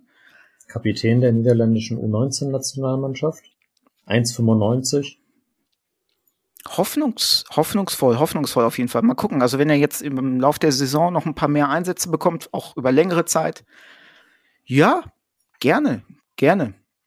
Ich meine, wenn Allegri ihn schon gegen Milan in der Schlussphase bringt, um den, um den, äh, um die Führung zu verteidigen, deutet das ja zumindest schon mal ein bisschen darauf hin, dass man durchaus auch was von ihm hält. Ja, müssen uns auch nichts vormachen. Ne? Also Allegri greift auf die Jungen zurück letzte Saison, weil so viele ausfallen Klar. ne? und ja. Einbauen muss und weil wir ein bisschen äh, das Portemonnaie eng sitzen haben. Mhm. Aber dann, Hm.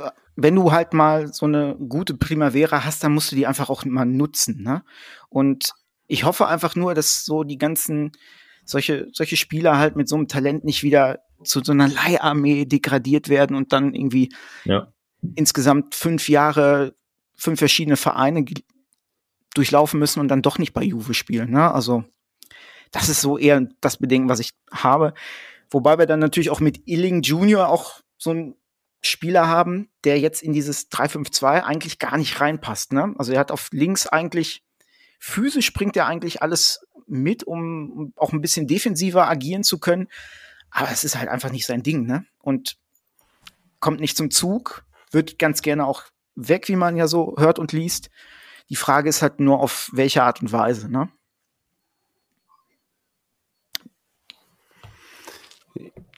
Ja, aber ähm, ich habe ja trotzdem irgendwie gerade immer so das Gefühl, dass das, weil du die Leiharmee angesprochen hast, äh, es macht zumindest den Anschein, als hätte Allegri ein bisschen was verstanden oder oder täusche ich mich da? Also er nähert sich doch jetzt schon auch ein wenig den dem jüngeren ähm, Spielermaterial an, Ja, auch dauerhaft.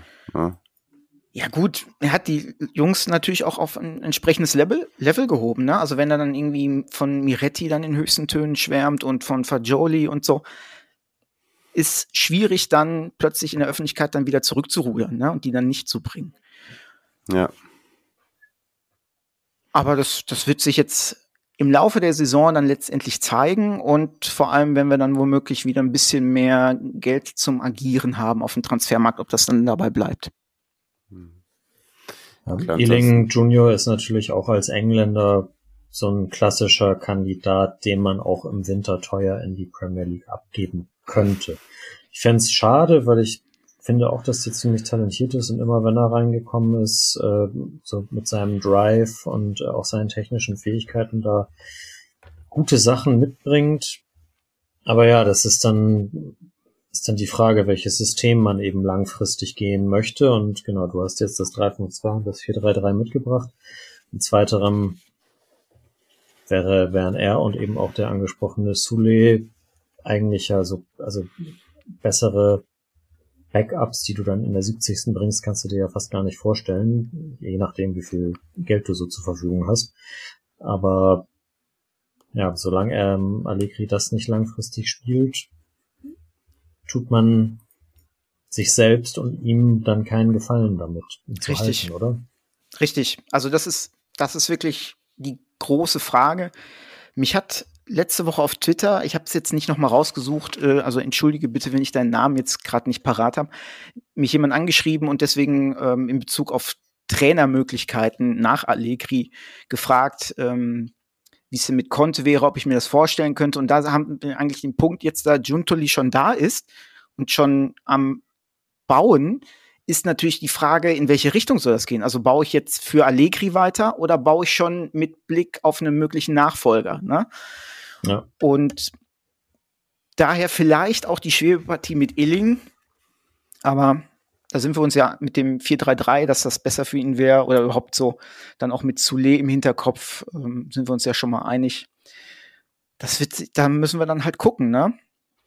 Auf der anderen Seite habe ich auch bei Timothy Weah nicht gedacht vor zwei Jahren, dass der sich zu einem Spieler, der diese Position gut spielen kann, entwickelt. Als Rechtsverteidiger, ne? Also ich. Ja, genau. Also beziehungsweise er spielt ja momentan Schiene und dafür bringt er dann ja. halt ähnlich wie, also letztendlich ähm, wie McKenny, der glücklicherweise ja jetzt auch wieder ähm, absolut, äh, also gesetzt ist, würde ich sagen. Ich mag den Jungen einfach. Nach seinem Schalke-Transfer dachte ich auch, was wollen wir mit dem? Und reingehauen, immer geackert, bis zu seiner Verletzung immer am Limit gewesen. Und jetzt ist er dann auch auf dem Level endlich wieder. Schön, dass wir ihn behalten haben. Und Ware hat auch so einen ähnlichen Drive einfach, ne? Physis, kann da die rechte Seite rauf und runter marschieren vorm Tor leider ein bisschen zu ungefährlich geworden in seinem letzten Nizza-Jahr. Und dass er dann hinten das Ganze machen kann oder es da zumindest gemacht hat, ist ein Vorteil, ist dann aber bei diesem, wie gesagt, avisierten 4-3-3 wieder schwieriger, finde ich. Ich weiß nicht, ob er da tatsächlich das Abwehrverhalten so verinnerlicht hat oder draufkriegt, ja. dass er das dann halt dauerhaft spielen kann. Aber als Schiene wunderbar, hat man ja gegen Milan gestern auch gesehen ähm, wenn da mal der Doppelpass lief und so, richtig gut. Also Respekt, Herr Giuntoli. Ich hätte lieber Singo geholt, aber das war schon ein ganz guter Take. Ja, aber auf jeden Fall haben wir herausgedacht, also du würdest dann auf jeden Fall auch irgendwie für die, für die Zukunft dann, egal unter welchen Trainer, ihren 4-3-3 sehen wollen. Ja, ja definitiv. Ja. Also nichts gegen. Man kann ja auch ein bisschen spielen damit. Vor allem, wenn du dann international unterwegs bist, kannst du dann hast du ja, du hast mehr Spiele, du kannst mehr Spielzeit erübrigen für andere Spieler, auch um da ein bisschen zu variieren und auszuprobieren, wie entwickeln sich die Jungs. Aber letztendlich, wenn ich mir das halt so angucke mit dem, was wir schon im Kader haben an Spielern und mit dem Potenzial, das sie haben, ist es 4-3-3 für mich schlüssiger einfach. Mhm. Und ähm, ja, das klang jetzt bei dir und bei Marius auch schon das eine oder andere Mal kurz durch. Äh, haben wir angesprochen, je nachdem, wie viel dann äh, zur Verfügung ist, finanziell, können wir ja eben jetzt versuchen, das einmal so ein bisschen mit Blick in die Zukunft halb geträumt, halb realistisch aus deiner Sicht äh, darstellen zu wollen. Namen sind schon gefallen. Jorginho haben wir gesagt, ganz oft. Ähm, Berardi. Vertrag läuft übrigens auch aus. Ah, okay. Arsenal. Ja. ja ähm, Von Morata ja, auch. Ah. Also ich ähm, habe, Entschuldigung kurz, dass ich da ja? reingrätsche. Ich habe tatsächlich, ich glaube, Ende der letzten Saison, als dann so Milik kam und so, das waren ja alles, äh, das ist ja auch so ein Spieler, den Allegri damals zu seiner vorherigen Amtszeit ganz gerne mal gehabt hätte, als er noch bei Napoli unterwegs war und so, ne? Und da habe ich tatsächlich in irgendeinem Tweet mal geflaxt, so, ja, ja, dann holt er uns demnächst dann den, den Abseits-Morata dann auch wieder zurück, weil er sich dann so seine Mannschaft von damals zusammenbauen will. Und ohne Flachs das ist, das ist einer der, der inhaltlichen Tweets, wo ich sage, Entschuldigung, dass ich das gemacht habe. Äh, Alvaro, mi dispiace, äh, tut mir leid, scusi, das ist, äh, also spielt ja auch Bombe momentan bei Atletico und wie ich das ja. so auf Social Media gesehen habe, haben ja alle seine Jungs Juve-Trikots, die aktuellen und so. Und er spielt einfach gut mit Vlaovic mit. Das hat man am Ende der letzten Saison gesehen. Ich glaube, die ergänzen sich da vom Spielertypus her einfach auch ziemlich gut. Ja. Deswegen, ähm, ja, bitte entscheide ich doch nach äh, Atletico wieder zurückzukommen. ähm, ja, ich, ich fand, es war auch ein guter Fit tatsächlich. Das ist auch so einer, den ich, den ich ähm, viele Jahre ehrlicherweise auch zu schlecht bewertet habe. So, das ist so ein Spieler, den man schnell irgendwie, bei dem man irgendwie paar negative Szenen im Kopf hat. Ich weiß nicht, warum. Das, das ist beim, ist bei manchen das ist, ist glaube ich, ne? glaube ich, häufig so, wenn da so eine gewisse Erwartungshaltung mitkommt, weil der irgendwie dann schon viermal 50 Millionen Euro gekostet hat ja. oder so, wofür er ja halt nichts kann. Und unterm Strich stehen, ich habe gerade seine Statistik offen, 416 Pflichtspiele, über 200 Scorerpunkte. Bitte. Ja. Zack, mach fertig, ne? Und, und, und Berardi, hast du hier reingeschrieben, eventuell schon Wintertransfer? Ja, das ist das, was man so kolportiert, ne? Ja. Also von daher ganz gut, aber da stellt sich dann auch wieder die Frage, wo soll der in einem 3-5-2 spielen? Ne? Also das heißt, ja. da, zei äh, da zeigen die Zeichen eher Richtung 4-3-3 dann doch irgendwie. Das wäre, das wäre ja dann aber, also dann muss schon, muss schon auch der Jorginho-Spieler dazukommen. Gerade durch den Ausfall von Fagioli ja auch, sonst hat man nämlich am Ende eben auch für die Rückrunde nur Locatelli, der auf dieser Position ist. Hm. Wenn man beide bekommen kann, muss man fast all in gehen. Weil es ja auch bei, bei Berardi irgendwann altersmäßig vielleicht auch zu spät wird, um ihm dann den vier, fünf Jahresvertrag zu geben, so. Und momentan läuft es bei ihm wieder wenn, einfach, ne? Ja, komplett, komplett. Wenn die Tür aufgeht, die war ja nicht offen. Letzten Sommer, da hätte man ihn ja gerne gehabt. Ähm, was mich überrascht hat, dass, äh, dass, dass Sassuolo ihm dann, dann plötzlich doch so eine hohe Forderung äh, gehabt hat, nachdem man ihn ein Jahr davor, glaube ich, für 20 Millionen an Florenz hätte abgegeben. Aber naja.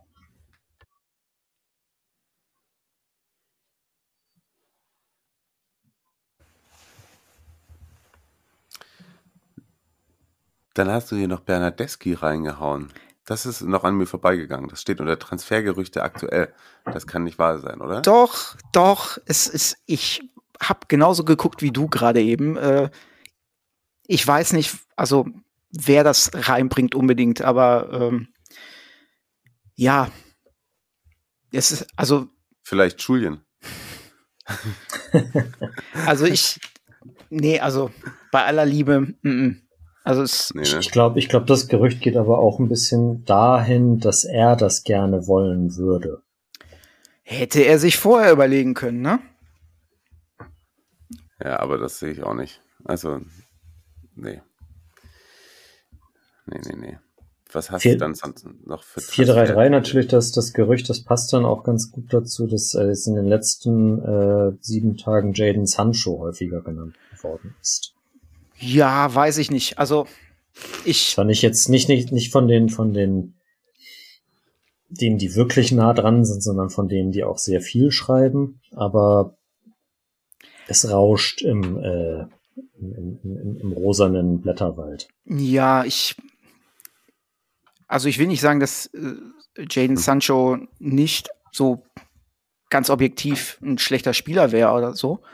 Aber ich glaube, der Junge braucht einfach so eine gewisse Wohlfühlatmosphäre. Und wie gesagt, ich sitze hier in Dortmund. Ich würde ganz gerne morgen noch vor die Tür gehen können. Ähm, hm. der Junge muss nach Hause kommen, also hier nach Dortmund zurück. So. Und mhm. letztendlich, okay. bei ihm ist ja das Ding auch, ihm fehlt ja doch ein bisschen Tempo, weswegen ich ihn eigentlich nicht ganz so weit vorne letztendlich sehe.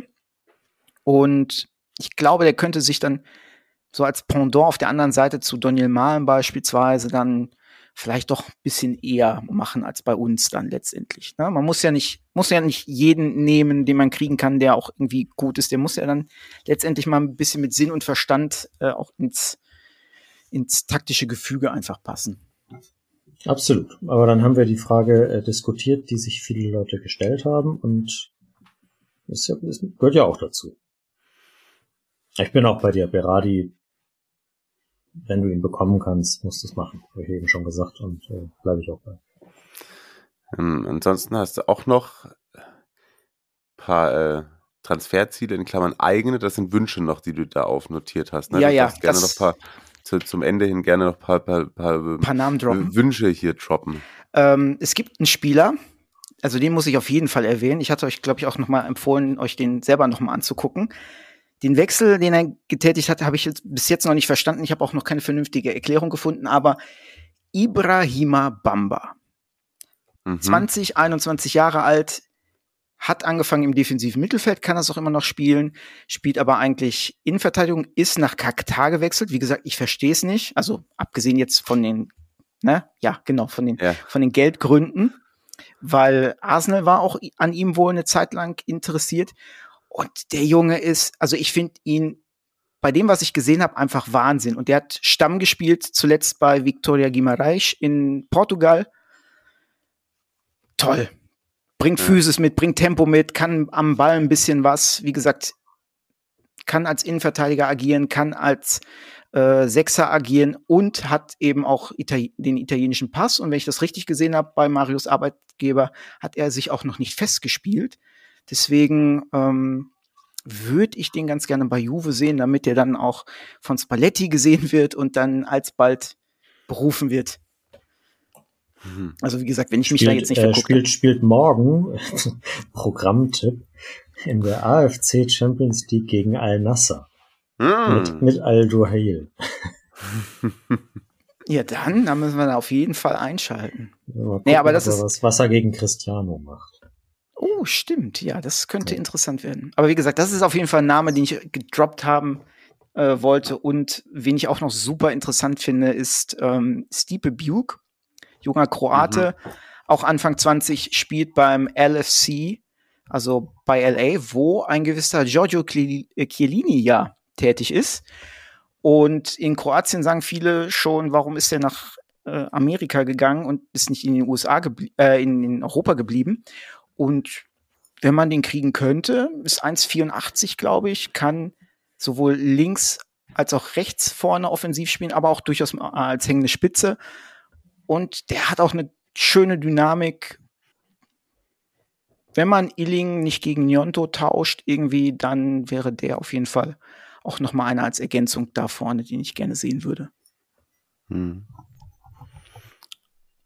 Habe ich noch nie spielen sehen ähm, Profil sieht gut aus. Und ich glaube, dass auch unser, also bei Transfermarkt der äh, Kroatien-Experte, den als der noch, ähm, ich glaube, bei Split gespielt hat, hm. nachträglich empfohlen hatte. Doch, ich habe den tatsächlich auch schon ein, zwei Mal kicken sehen. Ich kann das nachvollziehen, was Francesco Ach ja, du hast ja so ein MLS-Trauma, stimmt. Ja, genau. Auf jeden Fall ist der, das ist hängen geblieben. Ähm, und das ist ja dann tatsächlich was klar. Ich meine, da kann man auch natürlich her, hervorstechen und so, aber nein, das, dem, dem, dem sieht man dann doch schon deutlich an, dass er da, ähm, wie dann auch seine Landsmänner und Frauen gesagt haben, eventuell ein bisschen äh, ja, zu gut ist für die MLS. Und was würdest du denn sagen, wäre in äh, deiner idealen Juve-Welt dann der Fußballlehrer, der ab Sommer dieses 4-3-3 anleitet? Also ganz ideal lautet der Name De Serbi, aber den kriegt man, glaube ich, nicht von Brighton so schnell weg, weil es da gut läuft, äh, nicht ohne Grund. Und weil er da wahrscheinlich auch man ziemlich sagt, gut Er hat auch eine Ausstiegsklausel, aber die muss er, da muss er natürlich auch selbst zustimmen. Das stimmt. Das, das stimmt. Das äh, weiß ich halt nicht, ob das unbedingt so machbar ist, aber es gibt ja durchaus einen ja, es wäre böse, aber ein De Serbi-Klon, so ein bisschen, der gerade die Ligue 1 aufmischt. Und den fände ich auch sehr, sehr spannend. Das ist so ein bisschen, ich würde fast schon sagen, der italienische Nagelsmann, wenn man so möchte. Und Marius war äh, ja mit dabei im Rasenfunk in der Ligatour, wo der junge Mann auch besprochen wurde. Also hört das mal nach. Der Name heißt Farioli, ne? Ist doch Farioli? Ich vertue genau. mich da zwischendurch immer. Ist mir schon in, war glaube ich Co-Trainer auch unter Pirlo in der Türkei. Da ist mir der Name das erste Mal auch aufgefallen und ja, da hätte ich nichts gegen. Aber macht Juve sowas? So ein halb, also unbeschriebenes Blatt in Anführungszeichen? Also wenn er dieses Jahr mit Nizza Meister werden sollte, why not? Also ich bin da sowieso mutiger als mhm. so die konservativen ja, Italiener. Ja, also mein italienischer Konservatismus beschränkt sich oder fokussiert sich aufs Essen. Ne? Also äh, sich da an Rezepte halten. Ne? Aber ja. da bin ich schon, ich persönlich ein bisschen mutiger. Ja, und es steht natürlich, es steht und fällt natürlich alles mit, wie viel Geld du dann auch im Sommer zur genau. Verfügung hast. Aber da war ja auch, ne, also Gehaltsposten freimachen ist, glaube ich, ein ganz wichtiges Thema jetzt auch für die nächsten Monate. Und ähm, ansonsten, du hast, dann, hast es noch Jahr Null genannt, ne? Ja, ich habe das nicht kommt. genannt, sondern Elkan hat es selber so genannt, dass ja, das jetzt das ja. Jahr Null ist, ne? Und ich finde da so ein Farioli würde da auch dementsprechend gut zu passen. Spielt 4-3-3, spielt auch mit einem Blick auf die Defensive. Das würde dann auch wieder mehr zu Juve auch ein Stück weit passen. Eventuell so ein, ich weiß nicht, wo der genau reinpassen soll, spielerisch, aber ein Kevin Tyram ist ja wohl auch auf Juntulis Liste, der bei Nizza spielt. Und ein Tyram passt in Parma ganz gut und passt in, in Turin auch ganz gut. Von daher. Auch mehr Tyrams in der Serie A. Ja, genau. Genau, von daher könnten sich da Synergien bilden, aber warten wir es mal ab. Weil ich glaube nicht, dass es, dass äh, sie dann trotz seiner Bekundung bei diesem äh, Freundschaftskick zuletzt ähm, machen wird. Der wartet wahrscheinlich eher darauf, dass Deschamps sagt, ich, ich habe jetzt genug. Ja, das ist auch eher so ein bisschen mein Gefühl bei ihm, ehrlicherweise. Spannend, spannend. Ich, ich muss ehrlicherweise sagen, ich könnte noch sehr viel länger mit dir über Juve plaudern. Und ähm, habe aber ein wenig den, den Schlaf im Nacken und äh, wurde gesagt, auch kleinere Familienmitglieder, äh, die ähm, sind nochmal Betreuung benötigen und äh, die Zeit ist etwas fortgeschritten.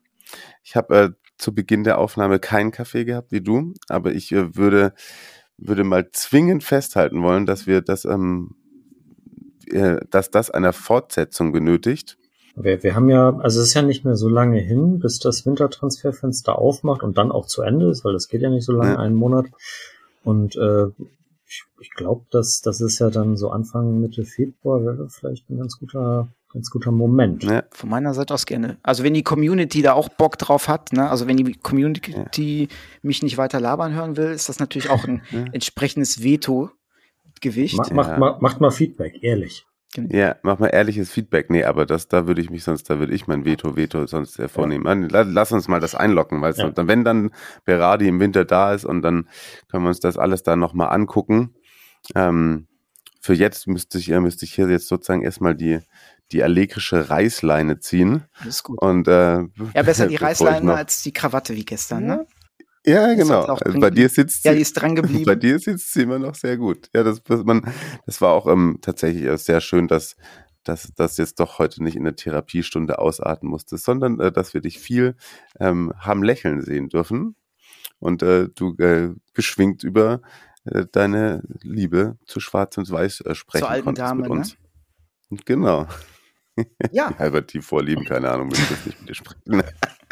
ja, wir sind schon nach 22 Uhr, da darf man sowas mal, darf man sowas mal sagen. Darf ich vielleicht ausnahmsweise ähm, noch jemanden grüßen an dieser Stelle? Aber selbstverständlich, sehr gerne. Äh, mit einem, also auch mit einem Bezug zum Podcast, nämlich äh, zu der Person, die mich überhaupt erstmal auf euren wunderbaren Podcast damals aufmerksam gemacht hat. Und zwar äh, mhm. die liebe Fumpi ähm, von Twitter ah, ja? bekannt. Mhm. Deswegen ähm, grazie mille an dieser Stelle nochmal äh, fürs Aufmerksam machen und shout out. Und ja, ansonsten, ich finde unsere, also ich sag jetzt mal unsere Community, finde ja. ich auch immer ähm, sehr unterhaltsam und angenehm, auch wenn viele Milan-Fans da drin sind. Aber ich habe mich zurückgehalten mit der mit der Schelte gestern. Von daher darf ich das jetzt nochmal so formulieren, denke ich.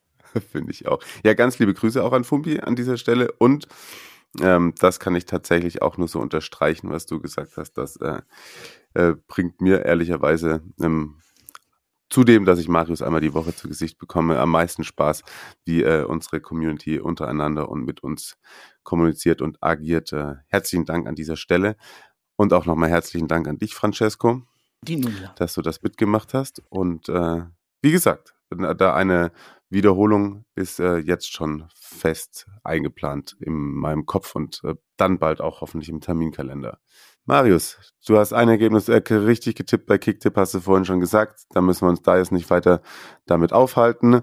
Und äh, würde ich mal sagen, äh, wir hören uns nächste Woche wieder. Bis dahin, alla prossima, Francesco, Marius äh, und ihr alle da draußen. Danke fürs Zuhören. Ciao, ciao. Ciao. Ciao. Palla tagliata, messa fuori, c'è Pirlo, Pirlo,